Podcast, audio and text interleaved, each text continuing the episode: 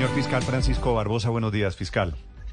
Buenos días, Néstor. Un saludo para usted y para la, audiencia. Gracias. Fiscal, quisiera preguntarle por qué finalmente su despacho, la Fiscalía, aceptó suspender las órdenes de captura contra estos 19 disidentes de las FARC y anuncia de inmediato el presidente Petro un proceso de negociación, de paz con este grupo. ¿Cómo es, fiscal? Bueno, mire, esto tiene un antecedente, Néstor, y es que el 9 de febrero pasado el presidente había expedido una resolución solicitándome la suspensión de órdenes de captura de 20 personas eh, como representantes de lo que se autodenomina el Estado Mayor Central de las FARC. Yo le envié una comunicación al presidente ocho días después diciéndole que habían 11 personas de esas 20 que habían decidido o que habían sido acreditadas como eh, personas firmantes del acuerdo de paz del 2016 y que no habían cumplido y que pues en este caso él decía que pertenecían a otra organización que no había firmado acuerdos, que me aclarara en qué condición y si les iba a dar carácter político a esas personas y a esa organización. Él me responde y me dice, sí, le voy a dar carácter político, voy a negociar con, estas, eh, con este nuevo grupo o este grupo, así tenga personas que hayan incumplido el acuerdo, así hayan sido personas firmantes, y lo hago además con fundamento en unas normas constitucionales y legales eh, que están determinadas en el artículo 188 y 189 de la Constitución, que está determinada a través de sentencias de la Corte Constitucional. Para nosotros y para mí es suficiente el argumento y yo levanto estas órdenes, suspendo estas órdenes de captura. Eh, se revisaron, no hay personas con fines, con, con, solicitudes de extradición, la gran mayoría están eh, por concierto para delinquir, algunas están detenidas y por ende tendrá que procederse por parte del gobierno hacer la solicitud ante los jueces de suspensión de esas de la revocatoria de esas medidas de aseguramiento o suspensión de las medidas de aseguramiento con fundamento en esto. Y eh, es una decisión entonces de carácter político del presidente de abrir ese, esa, esa negociación. Él la asume.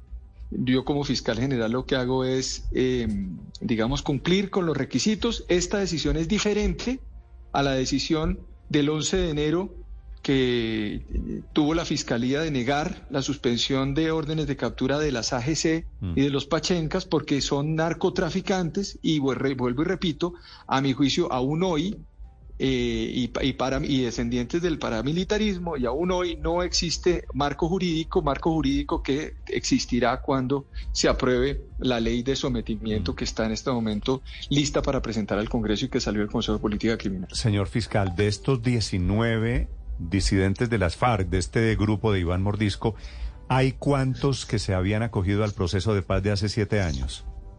Eh, once. ¿Se mantienen los once de la lista de hace un mes?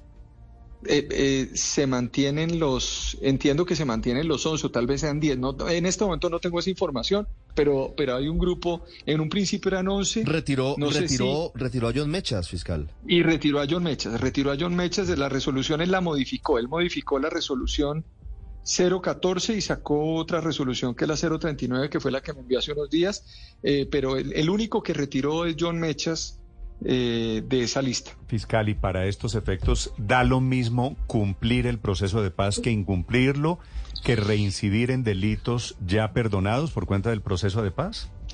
Pues mire, yo sobre eso, Néstor, esa es una pregunta que hay que hacérseles al presidente de la República, no a mí.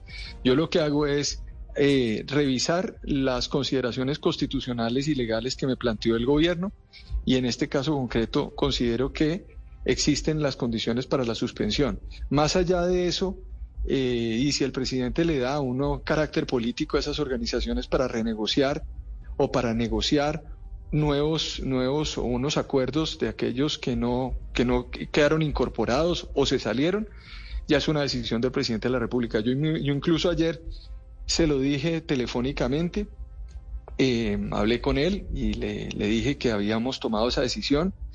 Él le, me dijo que, que muchas gracias y que era importante para, su, para el proceso de paz total eh, y obviamente le deseé mucha suerte en su, en su negociación, pero yo más allá de eso no, claro, voy a entrar a hacer valoraciones. Entiendo, entiendo, fiscal, que hay una valoración de carácter político. Le digo la suya, que es de carácter jurídico el proceso de paz no era para respetar y para tratar bien, con cierta benignidad, a quienes cumplieron con los acuerdos de paz?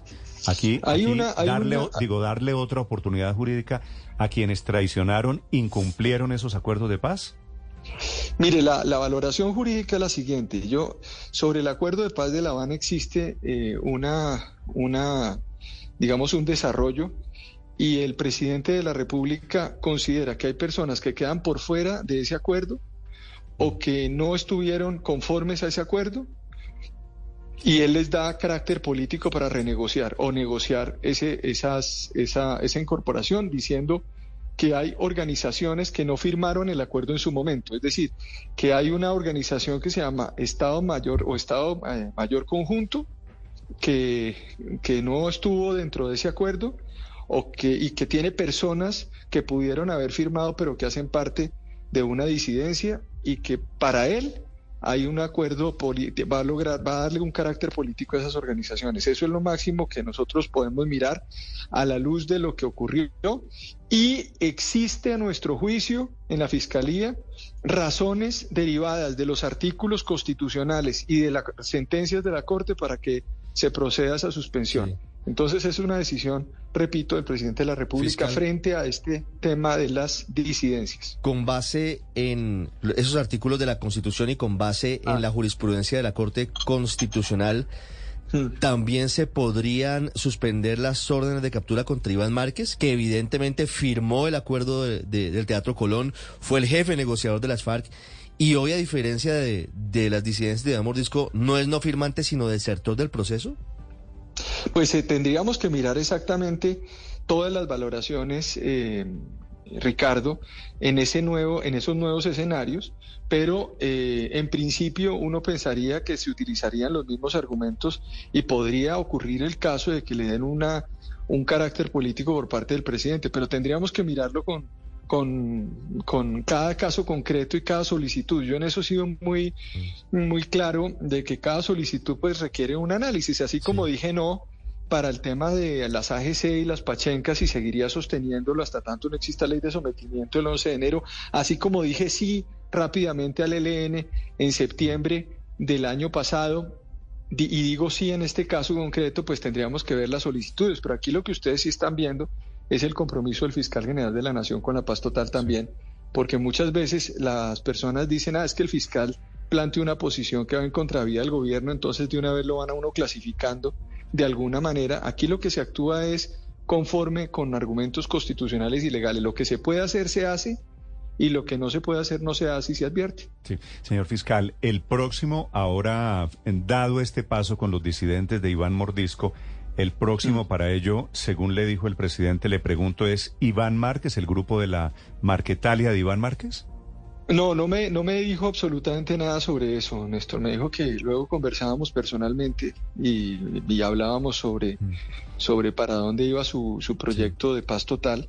Eh, yo le dije que sí, entonces seguramente habrá una conversación con el presidente pronto sobre, sobre cuáles serán los caminos y es bueno que sigue existiendo esta, esta, esta, este relacionamiento.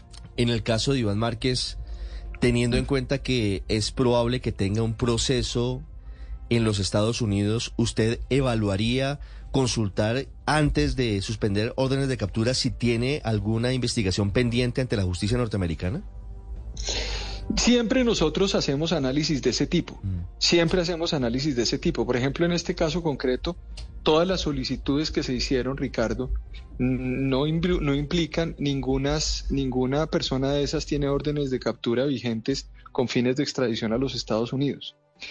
Entonces creo que ahí eh, la Fiscalía siempre verifica eh, cada uno de esos aspectos porque me parece relevante contárselos a ustedes también. Muchas veces eh, estos asuntos pasaban siempre en el marco de los procesos de paz anteriores, siempre, pasa, siempre pasaban de agache. Entonces es bueno contárselo al país.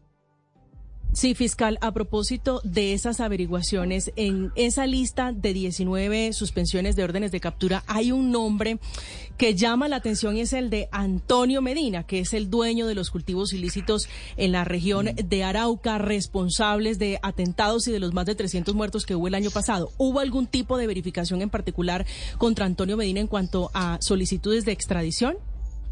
Sí, hubo, hubo eh, análisis por parte de, la, de, las, de, las, de, las, de, las, de los diferentes, eh, de los diferentes eh, digamos, estamentos dentro del análisis de la entidad y, y efectivamente frente a cada uno de esos casos no existen solicitudes de extradición en los Estados Unidos.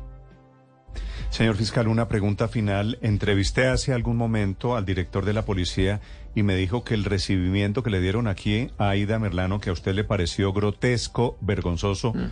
Fue normal a ojos de él, del general Sanabria, del director de la policía. ¿Usted por qué parecía tan bravo hablando del recibimiento o del espectáculo de Aida Merlano el viernes? Porque fue grotesco, porque fue grotesco, porque mire usted, Néstor, yo llevo tres años y un mes en el cargo de fiscal y yo nunca había visto esto y nunca lo había visto antes. Estamos hablando de una prófuga, estamos hablando de una prófuga que fue recibida como fue recibida en, un, en unas condiciones además que la verdad es que parecía como si, si estuvieran recibiendo una secuestrada. Yo la verdad siento que los procedimientos y los protocolos son importantes, los símbolos funcionan. Entonces, cuando usted recibe una persona y le permite hacer una declaración, una declaración donde denigra de la Corte Suprema de Justicia y de la Fiscalía General de la Nación, cuando es una persona condenada por la máxima autoridad judicial de este país, cuando vimos el espectáculo dantesco de su fuga, cuando efectivamente ese proceso avanza y tendremos además, por supuesto, que imputar el delito de fuga de presos en los próximos días. Entonces usted ve, observa el recibimiento que se le da y no es un recibimiento normal. Yo no tengo ni idea cuál es el criterio que tiene el general de la policía, el, director de la policía, de que algo, de que sea normal el recibimiento. ¿Cuál normal el recibimiento? Es que aquí no, no podemos ser complacientes con los delincuentes, por Dios. Es que aquí hay unas reglas de juego. Es que los colombianos tienen que recibir esas reglas de juego y entender cuáles son las reglas de juego. Mm. Repito, es una prófuga de la justicia que se había escapado públicamente además en un espectáculo que ustedes mismos denunciaron como unos hechos bochornosos para el IMPEC, para la justicia colombiana, y de repente regresa, regresa de la manera como regresa y se le permite además hacer declaraciones contra las instituciones judiciales. Creo que es un mal mensaje para el país. Ahora yo ya no tengo, yo no tengo ni idea qué es buen mensaje o qué es buen mensaje para el director de la policía. Yo creo que es importante que él entienda lo que yo estoy diciendo y escuche atentamente lo que yo le estoy diciendo, porque yo soy el jefe de la Policía Judicial de este país, él no. Él es el jefe de la policía, el director de la Policía Nacional, pero el jefe de la Policía Judicial soy yo y la directora de la Policía Judicial fue la que lideró ese proceso en la Fiscalía, sí, esta es, en, la, en, el recibimiento. Fiscal, esta es la general Olga Salazar, que era la que tomaba la mano, consintiendo la manito de Aida Merlano. ¿Usted ha hablado como jefe de la Policía Judicial, ha hablado con la general Salazar? Sí, se hablé con ella el día viernes. ¿Y? ¿Y? Y le dije que era lamentable lo que había hecho. Y ella me manifestó que, que, que no, que, que ella no te había tenido ninguna intención en hacer eso, pero le dije que era lamentable lo que había ocurrido, que ella tenía que entender que había unos protocolos de respeto a la función judicial. Mm. General, le acabo de preguntar al general Sanabria si va a hablar con usted del tema. Y me dicen, no, yo no tengo que hablar nada con el fiscal, esto es de la policía. Bueno, yo, yo realmente no voy a entrar en más discusiones sobre esto. La verdad es que, la verdad es que me parece lamentable, Néstor, que tengamos que entrar otra vez en un escenario donde, donde ahora ni siquiera se revisan los protocolos adicionales o el, director de la policía no sabe que, quién es el, el jefe de la policía judicial de este país. Entonces yo lo que hago es que lo remito a que lea el artículo 250 y sabe una cosa, lo voy a citar a mi oficina para que me explique el procedimiento que, ocurrió. Lo voy a citar el día de hoy para que vaya a la Fiscalía General de la ¿Al general Sanabria?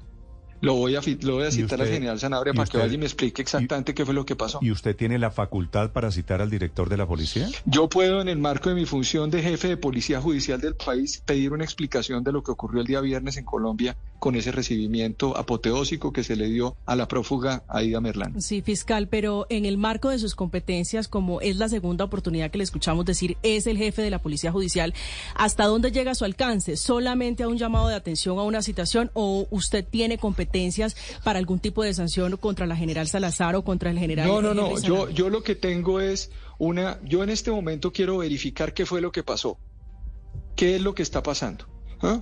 ¿por qué se hizo lo que se hizo? Pero, pero la verdad es que, a ver, ustedes, ustedes mismos vieron lo que ocurrió en Colombia y lo vieron millones de colombianos. No es un procedimiento natural que un prófugo de la justicia llegue en esas condiciones de declaraciones cuando al mismo tiempo supuestamente tiene información relevante para entregarla a la justicia colombiana, eh, entendiendo al mismo tiempo que dice que va que denuncia a una cantidad de personas, cantidad de personas pues que terminarían siendo también parte de alguna investigación en caso de que ella tenga esas pruebas o esos elementos. Sí. Eh, Pero lo importante de este escenario, ¿cuál es? Lo importante del escenario es que no puede existir una, un recibimiento de ese nivel a una persona que es una prófuga de la justicia en Colombia. Eso es, eso es todo. Es la primera vez que lo veo y creo que la, si ustedes me dicen otros, otros casos, yo, yo podría analizarlos, pero es la primera vez que yo veo eh, una, una cosa de ese estilo con una, una salida de una prófuga o una llegada de una prófuga al país de esa manera. Se lo dije al general Sanabria hace unos minutos, yo también es la primera vez que lo veo. Eh, señor fiscal, déjeme preguntarle, eh, ¿el país vio este pedacito de la película con sintiendo la manito, la policía cargándole posando, el bolso. Posando todos los funcionarios en el aeropuerto en foto. La modelo, si llegado la modelo Aida Merlano, la modelo Aida Merlando eh, recibiendo los micrófonos para la rueda de prensa, posando para las fotos, las marcas de lujo. De acuerdo. Después de que se la llevan para la cárcel el viernes, cuando ya el país no ha visto, ¿en qué situación, sabe usted, ha preguntado, se encuentra la señora Merlano hoy? No, yo lo que yo lo que entiendo es que acuérdense ustedes que está ella a disposición de un juez de ejecución de penas y fue trasladada, a, entiendo yo, a un centro a un centro carcelario. En este caso ya la fiscalía no tiene no tiene mayor competencia frente a la ejecución de la pena porque es una ejecución de una pena derivada de una sentencia de la Corte Suprema de Justicia. Nosotros tenemos competencia frente a una posible formulación de imputación por el delito de fuga de presos que está en este momento, entiendo yo, la Fiscalía eh, trabajando para poder eh, imputar ese delito también. Pero, pero esas son como las dos condiciones. No, no sé exactamente en qué condiciones está la señora Merlano eh, el día de hoy y eso es parte de la, de la autoridad judicial, la autoridad la penitenciaria la encargada de eso en el marco de un juez de ejecución de penas. ¿Usted es partidario de darle a ella una cárcel especial, una detención especial por razones de seguridad, que es lo que ella alega? No, yo, yo sobre eso no puedo, no puedo. Vuelvo otra vez con el tema de las competencias que me preguntaban ustedes. Eso es una decisión que les corresponde a un juez de ejecución de penas. Vale. Es el fiscal Francisco Déjeme, Néstor, hacerle una pregunta eh, final al señor ah, fiscal. la, última pregunta para el fiscal Barbosa. Sí. Usted ha dicho que no va a someter a un linchamiento mediático al señor Nicolás Petro, pero los ojos de la opinión pública pues están puestos sobre la fiscalía. ¿Qué tanto han avanzado en ese proceso, en esa investigación, señor fiscal? Vamos avanzando con mucha solidez, eh, querido Felipe en este y en otros casos em, y seguramente le informaremos al país cuando tengamos ya esto consolidado qué respuesta le damos al país. Pero lo, cierto de esto es que eh, en esta fiscalía, en los, en los meses que me quedan al frente de la entidad, eh, tendremos ese tema y otros temas dilucidados. Fiscal, ¿a ustedes en la fiscalía les ha aparecido Nicolás Petro? Eh, no, no según la información que yo tengo, no hay. Es que. No hay. Es que tengo no entendido, le, perdieron el rastro. La Procuraduría también lo está buscando por Barranquilla y no aparece. La verdad, no. No, no pues yo me imagino, yo me imagino, no, yo, yo, yo entiendo que tiene ya un apoderado, entiendo, hay una comunicación permanente con ese apoderado.